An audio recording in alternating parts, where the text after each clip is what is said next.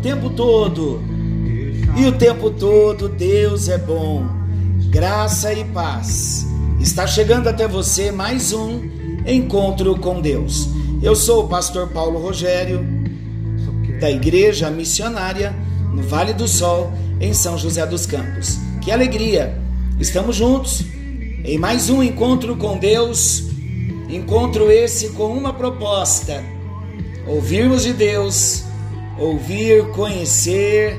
Olha aí, olha a canção. Conhecer do Senhor é a maior riqueza que um homem pode ter. Glória a Deus! Vamos estudar um pouquinho a palavra de Deus? Nós estamos falando da doutrina da salvação, retomando o nosso assunto e falando de um assunto tão sério chamado a depravação total, o estado do homem, o homem que caiu em pecado, se afastou de Deus, perdeu a comunhão com Deus, perdeu o amor de Deus, perdeu a vida de Deus. O homem perdeu tudo de Deus quando ele pecou. E a Bíblia apresenta esse estado do homem. E nós já tratamos sobre vários aspectos da condição do homem caído. E agora nós vamos falar sobre um fato muito importante relativo aos homens, falando da morte Olha o que a Bíblia fala. Quando o homem pecou, o homem morreu. Mas vamos ver o que é de fato essa morte. É importante nós sabermos. Os homens morreram espiritualmente. Olha o que Efésios 2:1 diz. Paulo afirma essa verdade da morte espiritual. Ele vos deu vida estando vós mortos nos vossos delitos e pecados. Ele quem nos deu vida? Jesus. Jesus nos deu vida quando nós estávamos mortos espirituais em nossos delitos e pecados. O que é a morte espiritual? Vamos ver? Vamos por partes. Vamos entender esse ponto. Quando Deus criou o homem, ele estabeleceu uma punição para a sua desobediência. O castigo para a desobediência era a morte espiritual. A morte física, ela foi o resultado da morte espiritual. Deus disse em Ezequiel 18:4: A alma que pecar, essa morrerá. Em Romanos 6, 23, Paulo explica assim, o apóstolo: o salário do pecado é a morte. Queridos, esta verdade, ela é bem conhecida e não precisa ser repetida aqui. Vamos lembrar do ensinamento de Paulo em Romanos 5:12. Olha o que ele diz: Portanto, assim como por um só homem, Adão, entrou o pecado no mundo, e pelo pecado a morte, morte física, assim também a morte passou a todos os homens, porque todos pecaram. Quando Paulo afirma que todos pecaram, isso não indica que todos o fizeram individualmente. Embora isso seja verdade, não é o que Paulo está ensinando aqui. Paulo está dizendo que todos pecaram em Adão, pois estávamos em Adão quando ele pecou. Sabe o que os teólogos dizem? Os teólogos dizem que em embrião nós nos encontrávamos em Adão e por estarmos nele quando ele pecou, a sua morte espiritual nos foi transmitida. Essa então é a razão pela qual nascemos espiritualmente mortos. O argumento de Paulo aqui no versículo 12 é da premissa menor para maior. Desde que os homens morrem fisicamente, e essa é uma realidade, não tem como, é evidente que estão espiritualmente mortos, porque a morte física é consequência da morte espiritual. Vamos explicar melhor. Paulo afirma que os homens não morrem fisicamente por terem pecado, mas sim por terem morrido em Adão. Então a morte espiritual é uma parte da doutrina da depravação total.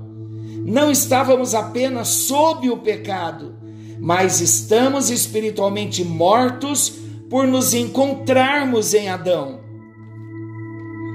O terceiro fato importante confirmado pela Escritura é esse: aquele que está sob o pecado e, portanto, espiritualmente morto, está também debaixo da condenação.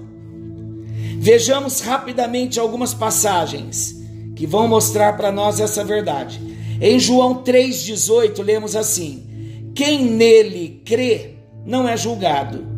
O que não crê já está julgado, porquanto não crê no nome do unigênito Filho de Deus.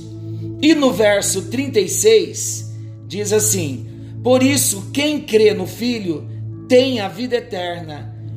O que todavia se mantém rebelde contra o Filho não verá a vida, mas sobre ele permanece a ira de Deus. Os homens estão sob julgamento e sob a ira de Deus por estarem em Adão. A condenação, queridos, vem por estarmos em condição de pecado. Novamente, em Romanos 1,18, o apóstolo Paulo explica: a ira de Deus se revela do céu contra toda a impiedade e perversão dos homens que detém a verdade pela injustiça. Aqui, o apóstolo está afirmando que os homens estão sob a ira, não só por estarem em Adão, mas também por causa dos pecados que individualmente tenham praticado. Conseguem perceber que nós herdamos o pecado de Adão, a natureza pecaminosa, mas também temos a responsabilidade pelo nosso pecado praticado. Em 1 Tessalonicenses 5:9, quando Paulo escreve sobre a gloriosa esperança que pertence a todos os filhos de Deus, Paulo diz que Deus não nos destinou para a ira. Ele afirma que o castigo pertence àquele que peca sem ter um Salvador. Em 2 aos Tessalonicenses 1:9, ele afirma que os perversos sofrerão penalidade da eterna destruição. Serão banidos da face do Senhor e da glória do seu poder. Em Gálatas 3:13, Cristo nos resgatou da maldição da lei, fazendo-se ele próprio maldição em nosso lugar. Olha que sério o texto da palavra de Deus, porque está escrito: Maldito todo aquele que for pendurado em madeiro. O apóstolo afirma nessa passagem que Jesus tomou sobre si a nossa maldição. Se ele levou a nossa culpa, isso deve significar que há uma maldição sobre aqueles que não conhecem Jesus Cristo como Salvador pessoal. Estes são apenas alguns, queridos, dos muitos textos das Escrituras que poderíamos estar aqui compartilhando. E eles nos mostram que aquele que permanece em seu estado natural está sob o julgamento divino, sob uma maldição e debaixo da ira de um Deus justo. Aquele que permanece em seu estado natural, quem é esse? O homem que não recebeu Jesus como Senhor e Salvador da sua vida. O homem natural, o ímpio, aquele que não nasceu de novo. Por isso temos falado da importância de nascer de novo, para resolvermos todas essas questões do pecado original, do pecado herdado de Adão. Há um quarto fato também apresentado nas Escrituras como parte da doutrina da depravação. Preste atenção. O homem natural está sob o pecado. O homem natural, acabamos de dizer, que é o homem que não tem Jesus. Esse homem que não tem Jesus, ele está em estado de morte, debaixo da condenação, mas está também sob o poder de Satanás, controlado pelo maligno. É forte, mas é verdade, é a Bíblia que diz em 1 de João 5,19, João diz assim: O mundo inteiro está no maligno. Em 2 Coríntios 4,4, Satanás é chamado de o Deus deste século. Em Efésios 2, 1 a 3, a Bíblia diz que ele, o Satanás, é o príncipe da potestade do ar, do espírito que agora atua nos filhos da desobediência. Está falando do homem sem Jesus. Olha a importância de termos Jesus. Por isso que se faz necessário nesse encontro com Deus, eu acertar as minhas contas com Deus, recebendo Jesus como Senhor e Salvador da minha vida, para eu deixar de ser um homem natural, para eu ter a experiência do novo nascimento. Em Colossenses 1,13, Paulo escreve: Ele, Jesus, nos libertou do império das trevas e nos transportou para o reino do Filho do seu amor Queridos, preste atenção comigo. Nessas passagens que nós lemos agora, vemos apresentada esta verdade. Preste atenção, você vai entender direitinho. Quem está em Adão está também sob o controle de Satanás. Faz parte da família de Satanás, faz parte do reino de Satanás. É cidadão do cosmo de Satanás é cidadão de um estado rebelde, não tendo, portanto, relação alguma com Jesus. Tem como mudar essa história, mas não é o que eu estou dizendo. A palavra de Deus muda a nossa posição diante da palavra. Eu recebo, eu creio, eu recebo Jesus como meu único Senhor e Salvador quando tomamos esta decisão, então somos transformados. Não há mérito em nós. Muito pelo contrário, nós só vimos tragédia aqui, só vimos caos. É pecado, é condenação, é ira, é filho da desobediência. Então, queridos, finalmente descobrimos que a doutrina da depravação também expõe esta verdade. Qual verdade? O homem sem Jesus, no seu estado natural, está perdido. Em letras garrafais, perdido. Talvez não exista uma palavra tão sem esperança como perdido. Entretanto, amados, esta é a imagem que nos é apresentada do homem natural em seu estado de depravação. Quando o Senhor falou ao povo de Israel sobre a atitude de Deus para com o pecador, como registrado lá em Lucas 15, ele usou três parábolas: a parábola da ovelha perdida, a parábola da moeda perdida e a parábola do filho pródigo, que foi que estava perdido. O ponto comum a todas elas foi o fato de os três estarem novamente perdidos. A ovelha estava perdida, a moeda estava perdida e o filho estava perdido. O coração do pai é revelado por Cristo. Nas três histórias, o pai busca o perdido. Talvez a perdição do homem afastado de Cristo não seja apresentada em nenhuma outra passagem, com tanta clareza como em Efésios 2:12. Olha o estado do homem, a apresentação do estado do homem. Olha o que o apóstolo diz em Efésios 2:12.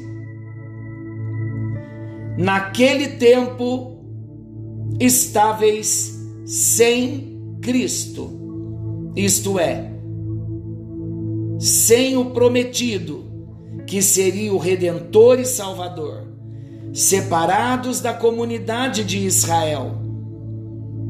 Foi Israel, queridos, que recebeu a promessa de um rei que tiraria deles os seus pecados antes de reinar sobre a nação. Israel foi o povo escolhido e os gentios foram ignorados. Eram perdidos porque estavam sem Cristo. Eram perdidos porque não pertenciam à comunidade de Israel. E Paulo, o apóstolo, então ele continua: estranhos às alianças da promessa. Queridos, Deus nunca apareceu a um gentio, fazendo com ele uma aliança, como fez com Abraão, prometendo-lhe uma terra e uma bênção à sua descendência. A nenhum gentio Deus aparecera, como havia feito com Davi, prometendo a vinda de alguém que reinaria sobre eles. Deus jamais apareceu a um gentio, como fez com Jeremias, prometendo tirar todos os pecados deles e esquecer não só esses pecados, como também as suas iniquidades. Eles estavam perdidos porque não pertenciam à aliança de Deus. Estavam perdidos, afirma Paulo, porque não tinham esperança. Esperança essa firmada na certeza de que Deus mandaria um libertador, um redentor, um cordeiro que tiraria o pecado do mundo. Mas esta promessa não foi feita aos gentios. Finalmente estavam perdidos, porque estavam sem Deus no mundo. Eles tinham deuses e muitos, porém não conheciam o único e verdadeiro Deus. Curvaram-se diante de ídolos de pedra, ouro, prata, porém não adoravam o Deus único, vivo e verdadeiro. E Paulo então escreve a palavra perdido sobre as nações gentias, porque estavam sob o pecado espiritualmente mortas, sob condenação e debaixo do poder de Satanás. Eles estavam realmente perdidos. Qual é a boa notícia? Lucas 19:10. Naquela história de Zaqueu, na conversão de Zaqueu, Lucas narra porque o Filho do Homem, Jesus, veio buscar e salvar o que se havia perdido. Queridos, a nossa alma se perdeu, o nosso espírito se perdeu e o nosso corpo se perdeu. Porém, em Cristo temos a solução. Quando recebemos a Jesus, Ele resolve o problema no nosso espírito o nosso espírito que nasceu morto, separado, afastado de Deus, com a morte espiritual e condenados à morte eterna, a uma separação eterna, quando ele resolve o problema da, da morte espiritual, que é esse estado que nascemos sem Deus, então passamos a ter vida espiritual e já não vamos mais sofrer a condenação da morte eterna, porque viveremos para sempre com o Senhor. E quanto à morte física, quanto à morte física, não tem como. Se Jesus não vier nos nossos dias nos arrebatar, nós passaremos sim pela morte física, mas ele preparou também uma bênção no nosso corpo, esse corpo carnal não vai se aproveitar, não vai entrar no céu, mas ele preparou e prometeu um corpo glorificado, o mesmo corpo que ele tem depois da sua ressurreição. Veja se esse plano não é perfeito. Não vale a pena receber a Jesus e viver para a glória de Jesus, para sempre com Ele, desfrutando da vida dele aqui e no futuro, na eternidade, ao lado dele para sempre? Aleluia! Pai, nós amamos o Senhor, amamos a tua palavra. Hoje nós entendemos melhor que em Adão nós nos perdemos por inteiro na nossa alma, no nosso espírito e no nosso corpo. Mas em Cristo Jesus somos reconciliados com o Pai, somos reconciliados com Deus. Já não somos mais mortos espirituais, já não somos mais filhos da desobediência, somos filhos do Senhor. Por isso, Deus dá-nos essa convicção de que Jesus Cristo é o nosso Senhor, é o nosso Salvador, o dono da nossa vida, de que entregamos por inteiro a nossa vida nas tuas mãos. Em nome de Jesus oramos, porque queremos viver a eternidade ao seu lado.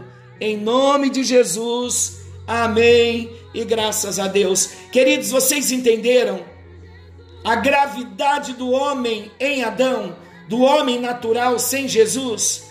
conseguem compreender agora a bênção de nós termos Jesus, de termos vida, vida espiritual e a vida eterna, e para o nosso corpo, a bênção de recebermos um corpo glorificado no último dia, quando nos apresentarmos a Ele, para viver a eternidade com Ele. Esse Deus é maravilhoso. Que a bênção do Senhor te alcance. Querendo o nosso bondoso Deus, estaremos de volta amanhã, nesse mesmo horário, com mais um encontro com Deus. Forte abraço, fiquem com Deus e até lá.